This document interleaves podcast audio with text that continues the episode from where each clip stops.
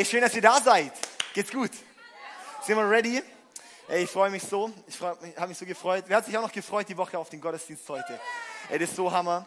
Weil ich freue mich einfach immer auf Kirche, weil ich, ich glaube einfach, wir sind hier an einem Punkt, wo wir habe ich letzte Woche schon gesagt, wo wir wirklich anfangen, Geschichte zu schreiben und nicht nur Geschichte zu lesen. Erst und wo Gott uns in einen Punkt führen möchte, wo wir einfach befähigt werden. Und unser Gott ist so unglaublich gut. Wir haben vorhin Lieder gesungen und ich glaube, das darf anfangen, dass diese Lieder, was wir singen, was aus unserem Mund kommt und teils aus unserem Verstand kommt, in unsere Herzen sacken darf und dass wir anfangen, das zu glauben. Dass wir einen Gott haben, der Wunder tut, dass wir einen Gott haben, der gut ist, dass wir einen Gott haben, der Veränderung bringt, dass wir einen Gott haben, der uns befähigt, dass wir einen Gott haben, der so unglaublich groß ist und wenn wir in seiner Gegenwart sind, dass es nichts Besseres gibt, dass es keinen besseren Ort gibt, als dort zu sein. Yes. Und an den Punkt, da wollen wir kommen. Da sind wir jetzt gerade dran, auch in dieser Serie Gottes Gegenwart, wo wir wirklich das erforschen wollen, in Gottes Gegenwart durchzudringen, Gottes Gegenwart zu treten. Und wo wir erleben, hey, wie mein Alltag gefüllt und, und wirklich einfach ja, die ganze Zeit sein kann, dass, dass Gottes Gegenwart da ist, dass ich mit Gott eng verbunden laufe, dass ich ständig mit einem Gottbewusstsein, mit einer Gottrealität in meinem Leben unterwegs bin. Und ähm, wer es bisher, bisher ähm, gemerkt, dass einfach bei ihm was positiv ausgelöst wurde, dass er bei ihm Gedankenanstöße kam, dass er gemerkt hat, dass in seinem Glaubensleben etwas vorwärts ging durch diese Serie. Hat das schon mal jemand was erlebt hier? Ja, das ist so gut, ey. Genau dafür, dafür machen wir das nämlich. Yes, dafür machen wir das, dass, dass wirklich Veränderung kommt. Wenn der Sonntag deinen Montag nicht verändert, bringt der Sonntag nichts. Ist zwar schön und gut, aber der Sonntag ist dazu da, den Montag zu verändern. Und das heißt nicht, wenn du sagst, ah, mein Montag wird noch nicht verändert, dann soll ich ja sonntags nicht mehr kommen. Das ist falsche Schlussfolgerung, sondern vielmehr, dann komm sonntags regelmäßig und komm dort und sei immer mehr bereit und tauch immer mehr ein, weil du wirst Stück für Stück merken, wie es deinen Montag verändert. Für mich ist es ein ziemlich starkes Zeugnis, ähm, davon, wenn man Steffi und Franzi und Johanna anschaut, die waren unsere drei FSJler, die wir bisher hatten, und zu sehen, wo sie angefangen haben und wo sie jetzt stehen. Für mich war es dort einfach, die haben wirklich, die haben Vollgas gegeben zum einen, aber wirklich, wir haben wie auch, sie haben alles mitgenommen, was diese Kirche bietet. Und sie haben das angenommen, wo sie merken, hey, das ist was, das, das wirklich versucht wird, in sie hinein zu pflanzen. Wenn ich sehe, was dann passiert aus ihrem Leben, das ist nicht nur, das muss nicht nur bei ihnen sein, sondern es kann bei jedem sein. Bei denen war einfach der Unterschied, sie waren bereit, wirklich alles reinzugeben und haben jetzt alles rausgeholt dafür. Yes. Und da, da, darum, darum bin ich der Überzeugung, darum glaube ich auch, dass Kirche so wichtig ist. Weil das genau der Ort ist, wo Sachen reingepflanzt werden und wo ich Dinge extrem wieder rausziehen kann für mein Leben. Ja? Und Hey, dafür haben wir ja nicht nur den Sonntag, dafür haben wir unsere Small Groups, wo es so in die Tiefe geht, wo so wichtig, so wertvoll sind. Dafür haben wir Mitarbeit, wo wir uns einbringen können, weil das ist dort, wo ich anfange, sozusagen den Input auch zu einem Output zu bringen. Wenn ich mich ständig vollfülle, dann kommt es irgendwann oben wieder raus. Ja, ich, sozusagen, wenn ich gefüllt werde, wenn ich Impulse bekomme, dann, dass ich die PS auch auf die Straße bringe. Und wenn das ein gesunder Prozess ist, so von gutem Input und gutem Output, da wird mein Leben innerlich einfach verändert. Yes. Und ähm, genau, da sind wir einfach drin und sind dran. Und ich freue mich unglaublich auf diese Predigt, weil ähm, das eine Predigt ist, die ähm, ist ein bisschen unerwartet kommt. und um mir gnädig zu sein, bete ich am Anfang noch. Vater, ich danke dir, dass du so gut bist und ich danke dir, dass du uns liebst und ich danke dir, dass du uns begegnen möchtest heute. Ich danke dir, dass du heute zu uns sprechen möchtest und dass du uns heute nochmal ganz neu und ganz gezielt in deine Gegenwart ziehen möchtest, dass du uns nochmal ganz neu bewusst machen möchtest, wer du Jesus bist. Dass wir verstehen, dass unser Herz sagt, wirklich, wer du bist, Gott. Und dass es uns die Augen öffnet, und wir wirklich auch die Fülle vom Leben erkennen, die eigentlich für uns da ist. Danke, Jesus. Amen. Amen. Hey, ganz oft gibt es diese Momente, wo wir im Leben fragen, hey, gibt es nicht vielleicht noch ein bisschen mehr? Gibt es nicht noch ein bisschen mehr Fülle? Hey, und genau dieses mehr, da ist die Antwort Gott drauf. Das bisschen mehr, da ist Gottes Gegenwart die Antwort drauf, weil da drin, da kommt unser Herz zur Ruhe. Da drin erleben wir die Erfüllung, die wir sonst nirgends finden können. Und das ist der Ort, wo, wo sag ich mal, da ist man plötzlich wie in so einer himmlischen Sphäre, kann man sagen. Wir wissen, bei Gott zählt Raum und Zeit nicht mehr. Das heißt, da bist du drin und dann fällt es dir gar nicht mehr auf, dass eine Stunde oder zwei Stunden oder sowas vergehen. Du bist einfach drin. Wie schön sind diese Momente. Wie schön ist es, wo Gott uns reinziehen möchte. Wir hatten letzte Woche den, das Thema Der Weg in Gottes Gegenwart, Teil 1. Und heute gehen wir wirklich auch in Gottes Gegenwart, Teil 2. Aber ich würde eher sagen, ähm, Teil 1.2. und zwar ähm, hat, ich hatte eigentlich die Predigt schon vorbereitet und alles, aber dann hat wie Gott gesagt, hey David, ähm, der, der Kernvers für die Serie Gottes Gegenwart war ja im, im äh, Mose, 5. Mose 3, Vers 20, wo es hieß, dass Gott sozusagen gesagt hat, hey, für mein Volk wirklich weg von, lass, lass den Besitz, den sie haben, mal zurück und überquert den Jordan, geht in das neue Land, das ich euch verheißen habe. Nehmt es ein. Nehmt das verheißene Land ein. Und dann könnt ihr zurückkehren und den Rest mit euch nehmen. Ja? Und es war wie der Vers, den Gott mir mal im Schlaf gesagt hat, hey David, darum geht es in der nächsten Season bei euch. Und es war für mich klar, okay, das verheißene Land, das ist Gottes Gegenwart. Unser verheißenes Land ist Gottes Gegenwart. Die Aufgabe ist, okay, uns als Church mitzunehmen, Dinge zurückzulassen und wirklich in Gottes Gegenwart zu treten, in dieses verheißene Land zu treten, wo es Dinge sind, die nicht wir machen, sondern wo Gott macht. Ja, wo wir da drin sind und, und wenn wir das erkannt haben und entdeckt haben, dass wir dann sozusagen wieder gerne Dinge auch wieder mitnehmen können und dann auch wieder machen. Aber dann geht es uns gar nicht mehr darum, weil wir sind im verheißenen Land, okay? Und ähm, davor, vor der Zeit, wo das Volk Israel damals ins verheißene Land eingezogen ist, das war direkt nach der Zeit, wo sie in Ägypten in, in Sklaverei waren. Weiß es jemand, oder? Sklaverei in Ägypten, Volk Israel, dann war ja der Exodus, der Auszug aus Ägypten, da wo sich dann das Meer geteilt hat und sie sind durch und haben sie gedacht, ja cool, jetzt geht's los, jetzt sind wir gleich im verheißenen Land, das Gott gesagt hat, da werdet ihr sein. Ähm, und das war eigentlich eine Wegstrecke von elf Tagen Fußmarsch. Das hat dann allerdings 40 Jahre gedauert. Kennt jemand in seinem Leben diese Ehrenrunden? Schule, äh, Und ähm, wir lesen aber auch, dass es Gott war, der das Volk geführt hat. Hatte Gott irgendein Problem mit seinem Kompass? Oh, Mann, kein Smartphone. Also, Kompass, hallo. Herr Volk, äh, geht mal da lang. Nee, doch nicht, geht äh, da lang. Gott hatte kein Navigationsproblem sondern der Herzenskompass der Menschen war noch nicht bereit, ins verheißene Land einzuziehen. Yes. Und da hat Gott zu mir gesagt, hey, David, ich habe letzte Woche schon behandelt, den Brandopferaltar und das Waschbecken, wo es darum geht, was Jesus für uns getan hat, die Bedeutung, die Größe, die Bedeutung von Jesus. Und dann hat Gott so wie zu mir gesagt, hey David, ich glaube, wir müssen noch mal so eine, so eine Runde drehen, um noch mal einzutauchen, noch mal zu, vielleicht bewusster zu verstehen, was es eigentlich bedeutet. Weil wir lesen, okay, ähm, ich habe sozusagen sieben, sieben Schritte in Gottes Gegenwart formuliert. Das ist sozusagen die Predigten, der Weg in Gottes Gegenwart. Und wir hatten letzte Woche die ersten drei Schritte formuliert und dann eigentlich war der Plan heute die nächsten vier, aber ich werde es noch mal, hier diese drei nochmal machen. Allerdings einen anderen Inhalt. Äh, sozusagen dieselbe, dieselbe Botschaft, aber es ist neues Zeug. Ja? Also wer nicht drin sitzt und denkt, das, äh, genau, das hat er doch schon die ganze Zeit schon gesagt. Könnte ich auch einen Podcast anhören. Das ist nicht, sondern wirklich New Stuff. Ähm, weil ich glaube, manchmal muss man einfach was nochmal neu formulieren, um es vielleicht neu zu verstehen.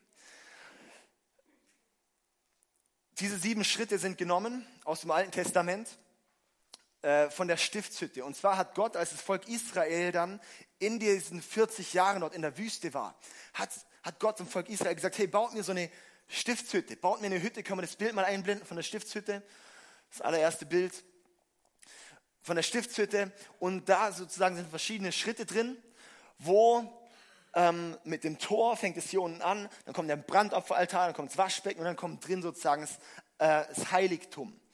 Ja, das Heiligtum und da drin ist dann wieder äh, das Allerheiligste und da ist dann äh, Ach, ist dann unterteilt auf jeden Fall. Da kommen wir auf jeden Fall die nächsten Zeit dazu. Ähm, fehlt gerade das richtige Wort. Auf jeden Fall, und das sind wie die Stationen, die sind äußerliche Stationen, sozusagen, die wir sehen, die man durchläuft, um am Ende bei Station 7 in Gottes Gegenwart anzukommen. Aber die Stiftshütte ist nicht nur sozusagen als, da geht es nicht um das Äußere, sondern da geht es um das Herz, um, den, um was im Geistlichen passiert.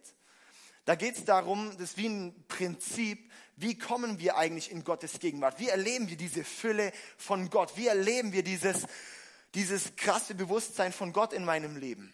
Das erleben wir durch diese sieben Schritte, auch wenn wir nicht jetzt ein Altar haben und ein Tor und ein Waschbecken und so weiter.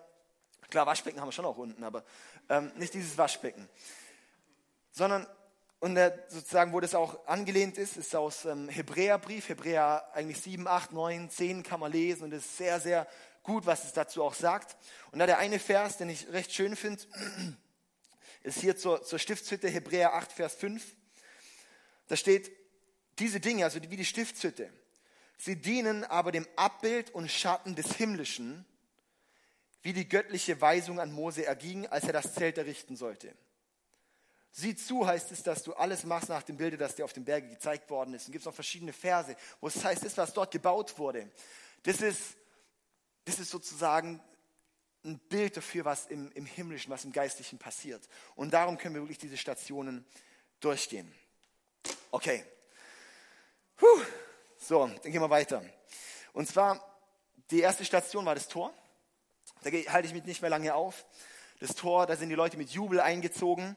Und wir lesen auch in Johannes ähm, 10, Vers 9, wo Jesus sagt, ich bin das Tor. Wer durch mich hineingeht, wird gerettet werden. Wo er auch hinkommt, wird er grüne Weiden finden. Jesus sagt, ich bin das Tor in Gottes Gegenwart. Und das ist wichtig, weil ohne Jesus werden wir nie zum Vater, werden wir nie, ins, werden wir nie die Gegenwart Gottes erleben können. Ohne wirklich zu verstehen, wer dieser Jesus ist, werden wir das nie verstehen.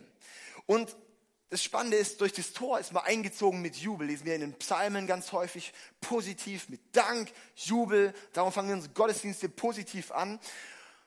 Und das erinnert daran, wie auch Jesus später in Matthäus 21 nach Jerusalem eingezogen ist, kurz vor seiner Kreuzigung. Jesus war so wie das Vorbild von Anbetung, war wie das Vorbild von was es bedeutet eigentlich in Gottes Gegenwart zu sein. Und er ist sozusagen dann nach Jerusalem eingezogen, auch mit die, ja, Palmsonntag war das, glaube ich, oder? Palmsonntag. Ich bin nicht so der Feiertagsmensch. Ähm, Palmsonntag mit den Palmzweigen und äh, wo sie es gefeiert haben und, und dann kam er dort an und was dann kam, schauen wir nachher an. Auf jeden Fall das Tor und das ist wichtig, das ist wieder Opener. Darum halte ich das für unglaublich wichtig, dass wir in einem Gottesdienst am Anfang pünktlich da sind, weil es das Tor, das wir am Anfang erleben.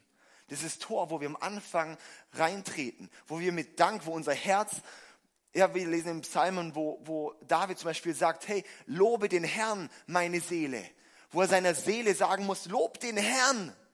Weil unser Kopf manchmal nicht den Herrn loben möchte und unsere Seele auch manchmal nicht Gott loben möchte. Dann muss man manchmal sagen, yes, und Gott, ich lobe dich. Ich schaue auf den Sohn. Ja, dass das wirklich so Dinge sind, wo wir uns unserem Herzen sagen. Und wir wählen unsere wie wir auch unsere Gottesdienste gestalten, wie wir alles gestalten, wählen wir bewusst aus. Jedes Lied ist gezielt gewählt, weil es wie die Stationen auch durchleben soll, weil es uns da durchführen soll. Und deshalb ist es, halte ich es für wichtig, dass wir einfach da auch das miterleben können. Okay, da kommt der Brandopferaltar. Der Brandopferaltar, haben wir hier ein Bildchen, und der steht für die Versöhnung mit Gott. Für die Versöhnung mit Gott. Der war aus Bronze und Bronze steht in der Bibel für Gericht. Und Gericht heißt, da müssen die Leute für ihre Sünden bezahlen. Das Volk, die kamen dort, sozusagen, die kamen dorthin, weil sie irgendwas, irgendwelche Sünden in ihrem Leben hatten. Jeder von uns müsste dorthin, weil wir alle Verfehlungen haben. Weil wir alle, wir können nicht unheilig zu Gott kommen. Wir können nur komplett heilig, komplett rein zu Gott kommen. Ja? Und darum war dieser Opferaltar da, dass die Leute dorthin kamen und ihre Sünden dort abgeladen haben. Das war das Opfer, sozusagen, die haben dort Tiere geopfert. Das Opfer war mit ähm, einer Schnur an diesen Hörnern, die an dem Altar sind, können wir gerade mal das Altarbild machen. Genau, da waren so Hörner da oben, ja, an den Ecken. Es waren vier Hörner auf jeder, also jedes Horn auf jeder Seite. Da wurden die festgebunden und dann hat man eine Hand auf die Stirn von dem Tier gemacht und dann seine Sünden bekannt. Sagen, wenn das jetzt mein Opfer ist, sozusagen mein Schaf oder so, ich da meine Hand draufgelegt und gesagt, hey, und ich bekenne meine Sünden. Ich habe äh, da und da jetzt meinem Nachbar gerade die äh, Kuh geschlachtet. Ich habe den und den angelogen, was auch immer. Hey, ich bekenne meine Sünden. Und es waren Opfer, weil Tiere waren kostbar, das war denen ihr Lebensunterhalt.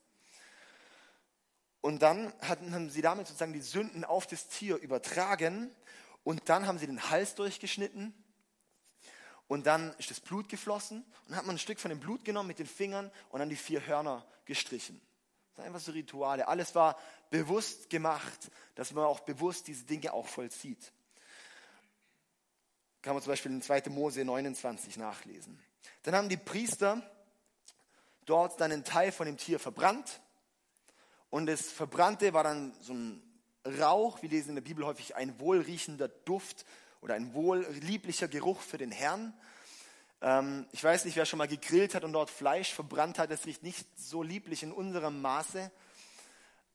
Aber das war wie, hey, Gott liebt es, wenn Sühne passiert. Gott liebt es, wenn Vergebung passiert. Gott liebt es, wenn Reinheit wieder entsteht zwischen Gott und Mensch.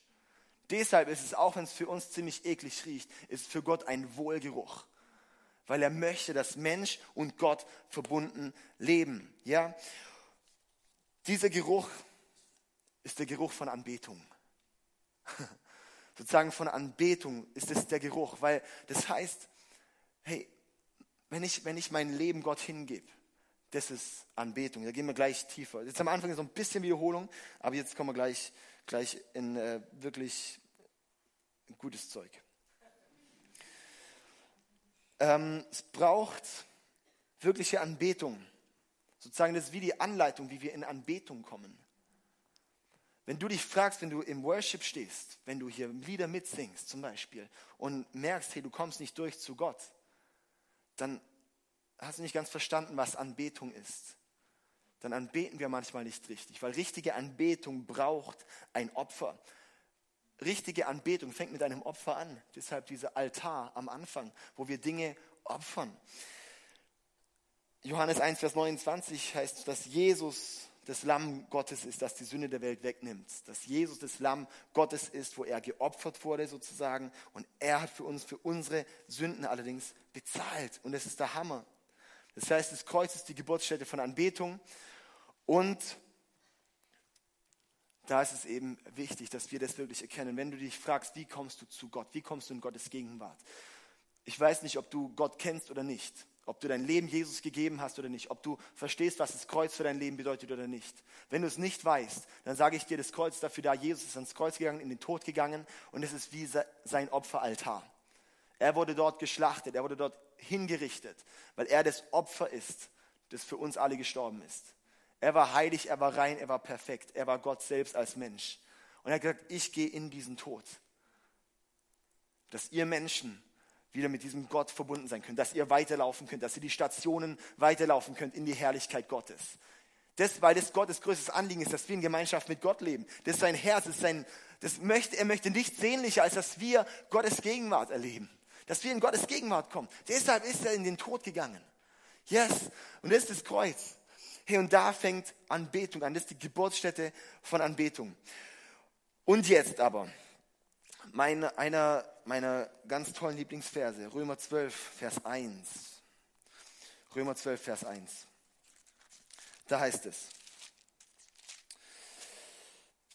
weil Gott so barmherzig ist, fordere ich euch nun auf, liebe Brüder, euch mit eurem ganzen Leben für Gott einzusetzen.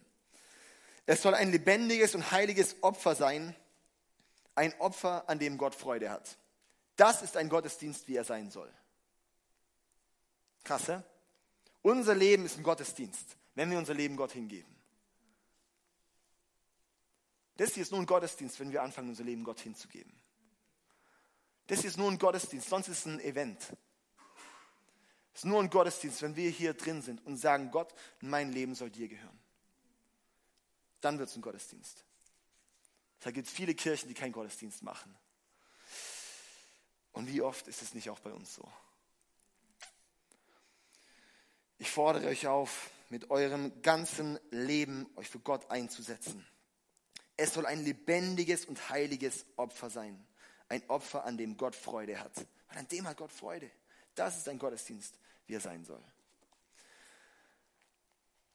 Das ist ein Gott wohlgefälliges Opfer. Das ist eigentlich das, was Gott möchte. Womit Gott eigentlich bei dem Altar darauf hindeuten möchte. Hey Leute, es geht nicht in erster Linie dann auch um das, um das Tier, sondern es geht darum, dass dein Leben dann Gott gehört.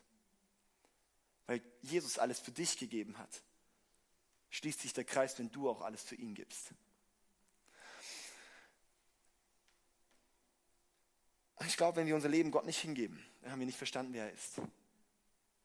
Dann haben wir nicht verstanden, wer dieser Gott ist. Wenn wir uns, schaust auch manchmal vielleicht dein Leben an. Vielleicht sitzt du gerade hier drin und denkst, du keine Ahnung, was das jetzt heißt. Ich komme gleich, ich werde gleich recht praktisch. Wirkliche Anbetung ist vollständige Unterordnung unter Gott.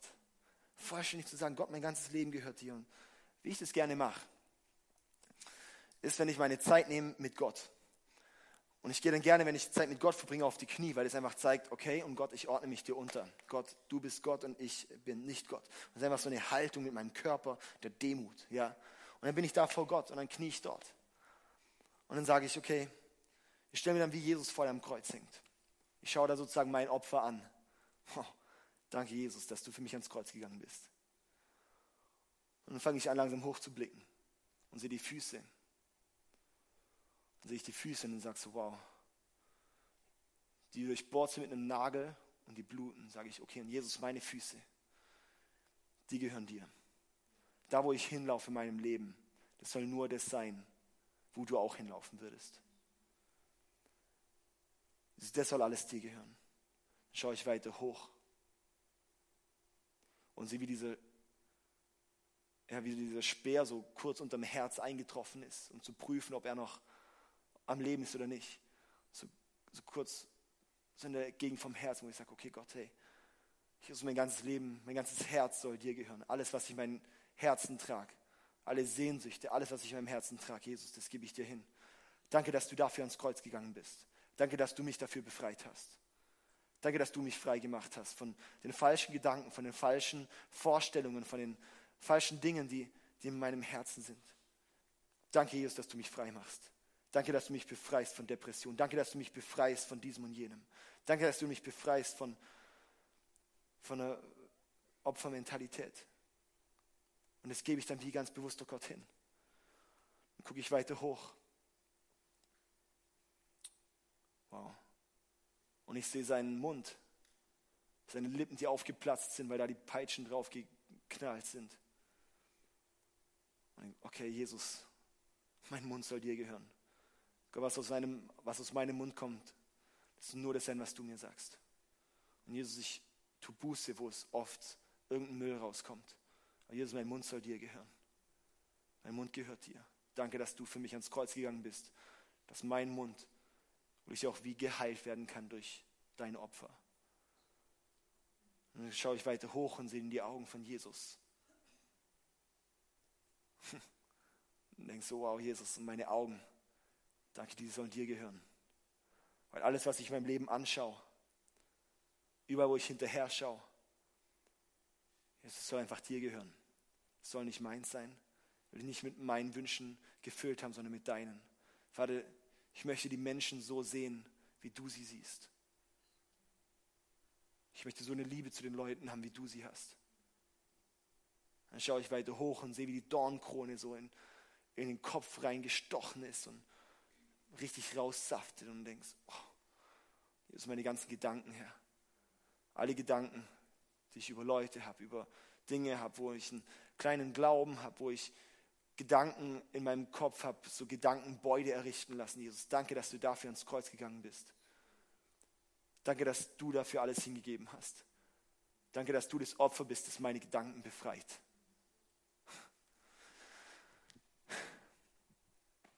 So passiert es. Und dann erlebe ich, wie Gott Befreiung bringt. Weil er sagt, hey, und ich bin für euch gekommen, um euch frei zu machen, um euch Leben zu geben. Und das Leben in Fülle. Und das ist Leben in Fülle. Wenn ich nicht mehr Sklave von meinen eigenen, von meinen eigenen Wünschen bin. Wir denken, das ist Freiheit. Nee, das ist Sklaverei. Weil wenn wir unsere Wünsche von uns, uns von unseren Wünschen regieren lassen, sind wir Sklave von irgendwas Komischem. Yes.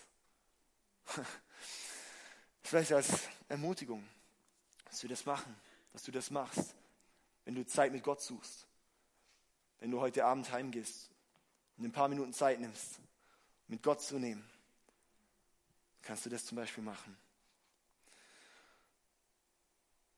Es passiert Heilung in unserem Leben in der Anbetung. Es passiert Heilung in unserem Leben in der Gegenwart Gottes. Weil Anbetung ist Unterordnung unter Gott. Wenn ich mich selbst Gott unterordne, dann gehört es ihm. Und dann kann er machen. Okay? Dann ist Jesus nach Jerusalem eingezogen. Riesending. Die Leute haben es gefeiert. Das Erste, was er macht, ist in den Tempel gehen. Deshalb gehen wir als allererstes immer in die Church. Gell? Also ging in den Tempel. Und was war dort? Er hat nicht gelehrt. Er hat nicht mit den Leuten gechillt. Er hat nicht Kaffee getrunken. Er hat gesehen, da ist Markt und hat dann die Leute kräftig rausgesäubert, oder? Kennen wir die Tempelreinigung? Ja? Schon mal gehört von der Tempelreinigung? Da denken wir vielleicht, sag mal, hatte Jesus auch cholerische Züge? Danke. Ja, wir sind so ähnlich manchmal. nee, äh, Jesus war da ziemlich bewusst, weil er genau gewusst hat, wahre Anbetung heißt, ich mache alles raus, was mich von Gott ablenkt. Er hat dort vorgelebt, was wahre Anbetung ist.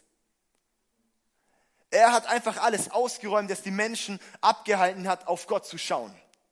Das hat er rausgenommen. Yes? Hey, weil alles, was die Konkurrenz zu Gottes Stimme ist, ist ein Dieb. Er hat gesagt, warum macht ihr aus dem Haus Gottes eine Räuberhöhle? Warum eine Räuberhöhle? Weil alles, was uns Gedanken an Gott raubt, ist ein Dieb. Okay? Ich möchte es mal so veranschaulichen. Ich habe hier ein paar Sachen so dabei, das wir Menschen einfach sehr gern haben. Ähm, Mode, das war früher mal, habe ich früher mal reingepasst, als ich noch dünner war.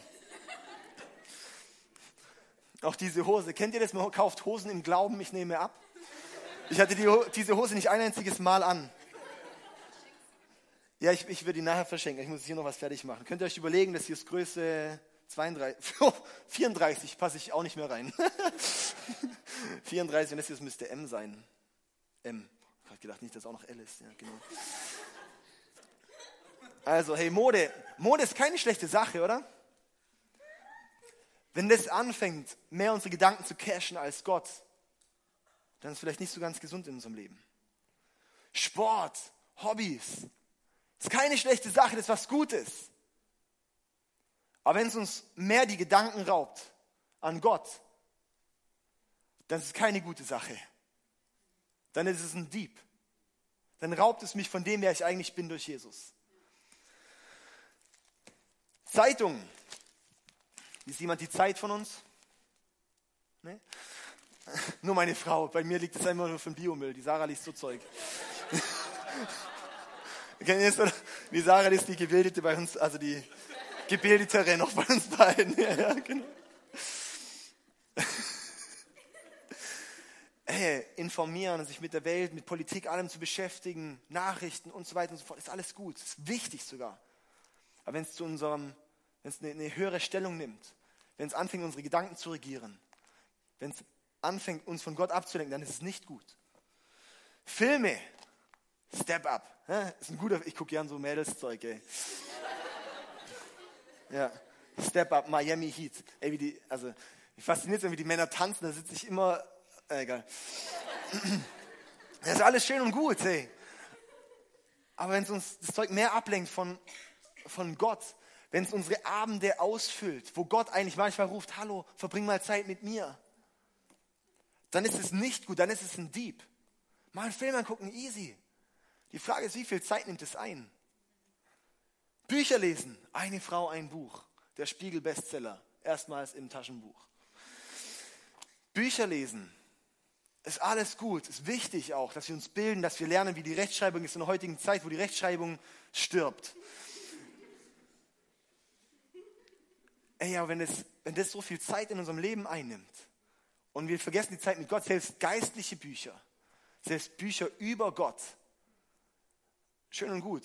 Aber wenn wir keine Zeit mehr mit Gott haben, dann ist es auch nicht mehr ganz gesund. Smartphone. Oh ja. Genau dasselbe. Auch wichtiges, gutes Tool, Hammer. Aber wenn es uns ablenkt von dem, wozu wir eigentlich da, wenn es uns ablenkt von Gott, dann ist es nicht mehr gut. Dann ist es ein Dieb. Genauso Schule, Studium, Arbeit. Wenn es bestimmt, dass ich wegen der Schule nicht in eine Small Group kann, wenn es bestimmt, dass ich wegen der Schule, wegen der Prüfung, wegen der Arbeit nicht in die Kirche kann, dann stellt sich mir die Frage, ist das vielleicht der Gott geworden?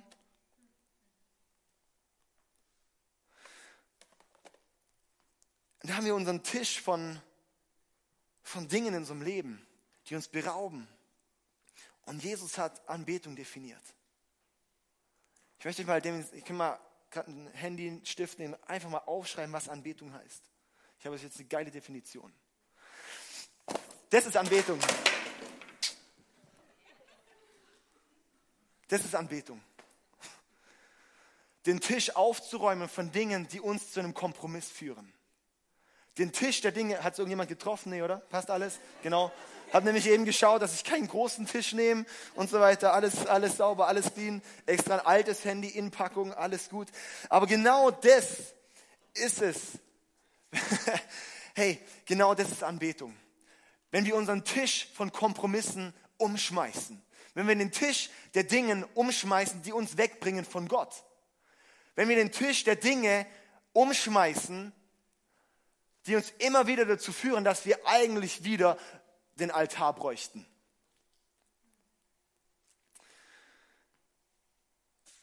Und jetzt eine Definition, was Heiligkeit ist. Heiligkeit ist auch eine coole Definition. Dann nimmt man den Tisch. Einfach einen reinen Tisch. Ich mache reinen Tisch mit Gott und ich habe Platz, dass er mir jetzt endlich auftischen kann. Yes. Darum ist Heiligkeit wichtig. Und deshalb geht es nicht, wenn ich hier meine Kompromisse drauf liegen habe, kann Gott sein Essen mir nicht hinstellen. Kann Gott mir seine Dinge nicht herbringen, die ich eigentlich bekomme von ihm. Und darum ist auch in der Bibel der Begriff Heiligkeit so ein wichtiger Begriff. Wo es heißt, hey, und das, das brauchen wir auch. Und dafür ist Jesus gekommen, deshalb ist er ans Kreuz, um uns reinzuwaschen, um uns reinzumachen, dass wir frei sein können. Und dass wir einen reinen Tisch haben können, dass wir da drin laufen können dass er uns von der Macht der Sünde sozusagen befreit. Hebräer 12, Vers 14 steht, jagt nach dem Frieden mit jedermann. Hashtag auch in WhatsApp-Gruppen. Jagt nach dem Frieden mit jedermann und der Heilung, ohne die niemand den Herrn sehen wird. Krass, ne? Ohne die niemand den Herrn sehen wird. Jagt nach dem Frieden mit jedermann, Frieden mit jedermann und der Heiligung. Denn ohne die wird niemand den Herrn sehen. Ohne Heiligkeit, ohne Heiligung und ohne Frieden mit den Menschen werden wir niemals weiterkommen können. Und deshalb habe ich gemerkt, wir brauchen heute noch mal eine Ehrenrunde. Aber das ist nicht eine Ehrenrunde, sondern es ist eine Runde wie so ein Korkenzieher, wo es tiefer geht. Und da brauchen wir einfach noch mal eine Runde. Und ein Punkt, der ist mir brutal wichtig geworden zu dem Ganzen. Und das habe ich schon immer mal wieder auch mal so erwähnt. Aber einfach jetzt auch in dem Kontext nochmal zu bringen. Und zwar die Taufe.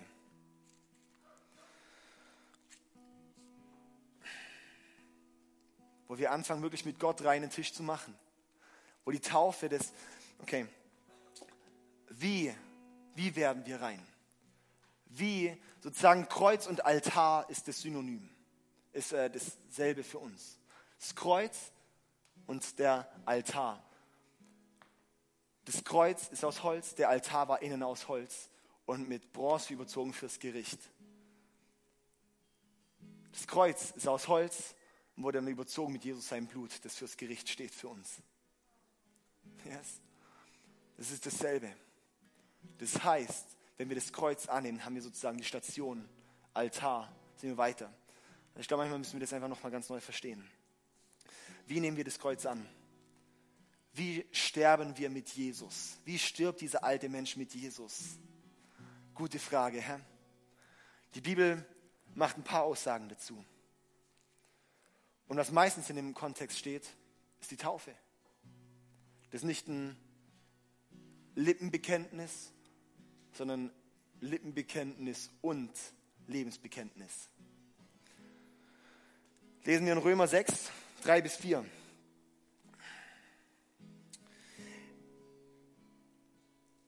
Oder wisst ihr nicht, dass wir mit Jesus Christus gestorben sind, als wir auf seinen Namen getauft wurden?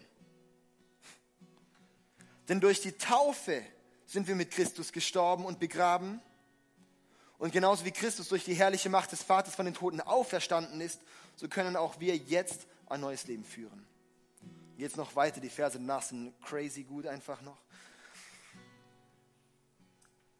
Durch die Taufe sind wir mit Christus gestorben und begraben. Wir, wir unterschätzen häufig die Taufe. Und diese Woche waren wir in der Youth hier, mega schön. Wir haben eine Youth hier, waren 18 Kids, 18 Jugendliche, mega schön. Und hatten dort auch einfach Zeit, so wo wir die Kids geführt haben, so in Gottes Gegenwart. Und ich habe irgendwann gemerkt, jetzt ist ein Punkt, wo wir nicht weiterkommen. Und hat Gott gesagt, sie kommen nur weiter, wenn sie mich wirklich ganz angenommen haben. Weil ich kann ja nicht mich manifestieren, wenn sie mich gar nicht angenommen haben. Und dann hat Gott weitergesagt, hat gesagt, hey, und David, sie nehmen mich erst richtig an, wenn sie sich taufen lassen. Weil die Taufe ist das, wo ich es fix mache mit Gott.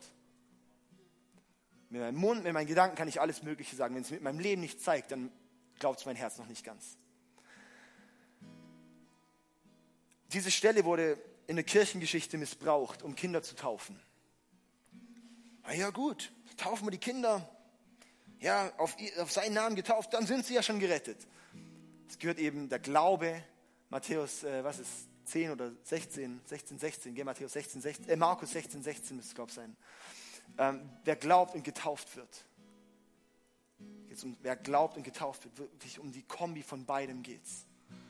Es bringt nichts einfach nur zu taufen und es bringt nichts auch einfach nur, okay, es bringt schon auch zu glauben einfach nur. Aber die Kombi ist das, was wir in der Bibel sehen als die Fülle, als das Doppelpaket, das wichtig ist. Und das Schöne ist, dann gehen wir die Station weiter zum Waschbecken. Und keine Ahnung, ob das wirklich theologisch korrekt ist oder nicht. Auf jeden Fall erinnert mich das ziemlich stark an eine Taufe. Dieses Waschbecken, wo wir uns reinigen. Auch wenn es ein bisschen lückenhaft ist, dieses, dieser Gedanke, weil das Waschbecken macht man immer wieder und die Taufe ist einmalig. Auf jeden Fall, was wir sehen, ist dort in der Bedeutung, dass das Wasser reinigt. Und dass genau das passiert auch bei der Taufe. Sagen, dass das Wasser reinigt. Okay. Ähm.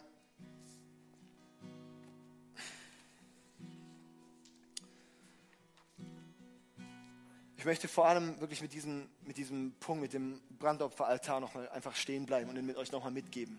Auf das Waschbecken möchte ich nicht mehr groß eingehen, hatte ich letzte Woche das recht gut ausformuliert. Und auch das Tor. Aber das Brandopferaltar ist einfach noch ein Aspekt, der mir extrem wichtig wurde. Und ich hoffe, dass ihr ein bisschen was mitnehmen konntet von dem, weil genau das es ist. Räumen uns einen Tisch der Kompromisse auf. Und wo ich auch weiß, wir werden nicht weiterkommen in die Gegenwart Gottes, wenn wir nicht anfangen, einen reinen Tisch zu machen. Und nicht unser Leben noch zurückzuhalten. Nicht zu sagen, ja, das und das und das und das, Gottes behalte ich noch bei mir. Viele reiche Jünglinge in der Bibel, oder? Wo Jesus sagt, hey, wo der, wo der sagt, ich habe alle Gebote gehalten und alles, was muss ich machen, um, und Jesus sagt, hey, okay, dann Hammer, wenn du das alles gemacht hast, sozusagen reine Tisch, eine Sache habe ich noch draufgelassen. Und wo Jesus dann sagt, hey, lass die eine Sache, mach die auch noch weg. Und wo er sagt, das möchte ich nicht, das kann ich nicht. Und geht traurig weg. Und das Krasse ist, Jesus bietet es an. Aber es ist nicht der, der uns nur hinterher rennt, sondern er ist der, der da steht mit offenen Armen und sagt, wenn du willst, dann komm her. Yes? Lass uns wirklich reinen Tisch machen mit Gott. Lass uns wirklich alles ihm hingeben. Und können wir nochmal zum, ähm, noch zum ersten Bild gehen mit der Stiftshütte. Und dann kommen wir wirklich weiter. Ich glaube, jetzt sind wir, sind wir bald ready, wirklich auch weiterzugehen in das Zelt. Und es ist cool, weil wir noch gar nicht sehen, was da drin ist. Aber was ich euch sage, das ist der Ort, der Gott wirklich wichtig ist. Weil jetzt hier außen hat Gott für uns alles getan. Hier draußen passiert die Befreiung von Gott für uns. Und drin ist es, wo ich drin bin, für Gott. Und da wird es kraftvoll. Wenn mein Leben Gott gehört, puh, dann wird es richtig krass. Das sind die Momente, wenn sich plötzlich die Atmosphäre switcht. Wenn ich plötzlich merke, dass Zeit nicht mehr zählt. Wenn ich plötzlich merke, dass diese Erfüllung da ist. Wenn ich plötzlich merke, mein ganzen Körper ist einfach erfüllt von diesem Gott. Das sind die Momente, wo man nicht verlassen möchte. Und das ist der Eintritt ins Heiligtum. Da gibt es keine Bronze mehr, da gibt es kein Gericht mehr, da gibt es nur noch Gold. Weil das steht für die Göttlichkeit. Okay? Aber ah, da gehen wir nächste Woche weiter. Ich möchte jetzt einladen, lass uns wirklich alle die Augen schließen, das wäre mega schön. Und es ist jemand heute hier, der sagt, hey, ich möchte, ich habe keine Beziehung mit diesem Jesus. Ich habe ich hab dieses Opfer nie angenommen. Ich habe das Kreuz nie angenommen in meinem Leben. Oder vielleicht auch, ich habe es nie richtig verstanden und jetzt habe ich es erst mal richtig verstanden und möchte es wirklich jetzt ganz bewusst mein Leben diesem Jesus hingeben, meinen Tisch da aufräumen, dann kannst du jetzt einfach deine Hand heben. Ich habe meine Augen offen, ich sehe dich. Und einfach, dann werde ich mit dir zusammen beten. Und dann können wir da zusammen wirklich auch, ähm, ja, es einfach vor Gott bringen, okay? Ist jemand da, der sagt, jetzt kannst du jetzt einfach deine Hand heben, der sagt, jetzt heute, heute ist der Abend, wo mein Leben diesem Gott gehören soll. So gut. Yes.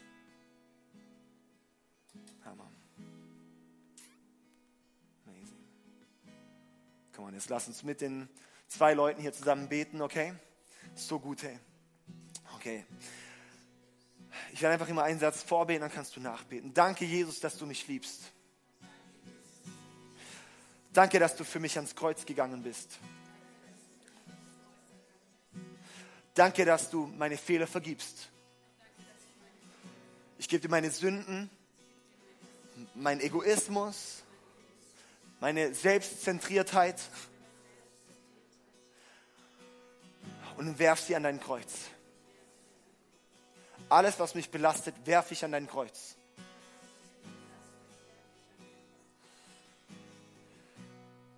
Danke, dass du mir vergibst und mich reinwäschst. Mein ganzes Leben soll dir gehören.